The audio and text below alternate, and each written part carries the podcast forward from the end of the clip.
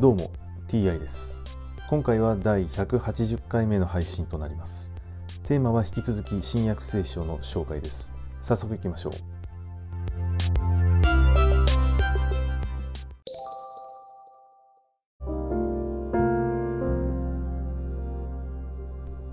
新約聖書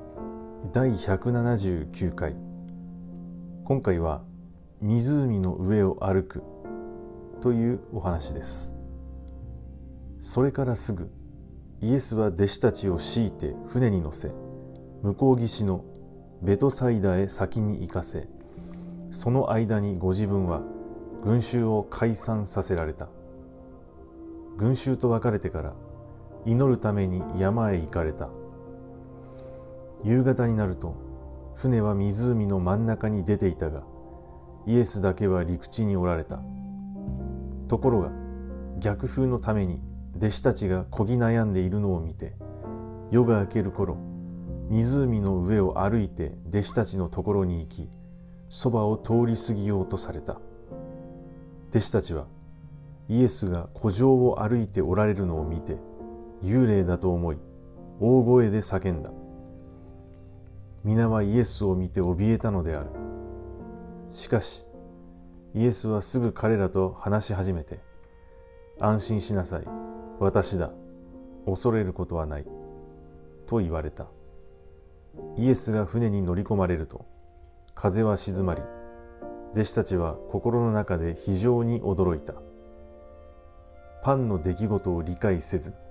心が鈍くなっていたからである。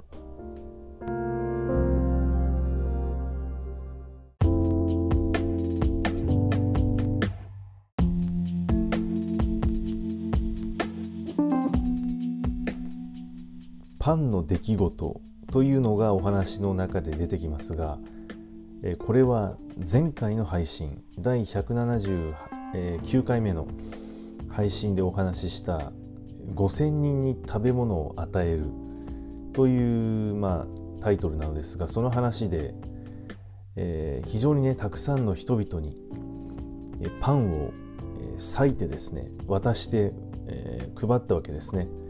でパンが5つしかなかったのにそれを裂いて渡していってどんどん増えてですねえ結局男5,000人がそのパンを食べて満腹したとねそういう話ですね。で今回の湖の上を歩くという、まあ、お話でで弟子たちは、ね、そのイエスが湖の上を歩いて非常に驚いたわけででそのパンの出来事をね理解せず心が鈍くなっていたとかあるのですがその5個のパンをですね、あの裂いて増やして男5,000人が満腹になるまでパンを増やしたのにその出来事を理解していないってこれは一体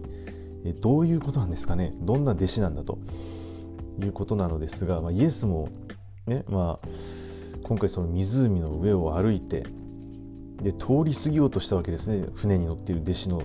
え、ところを。まあ、通り過ぎようとする必要もね、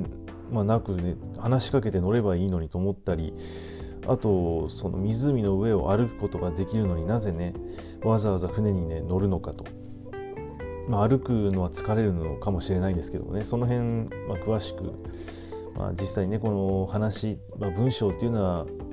短いですから限りがあるので詳しく書いてないのでわからないんですけれどもそういうことを思ったりもしました。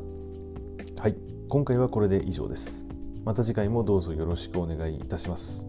それでは。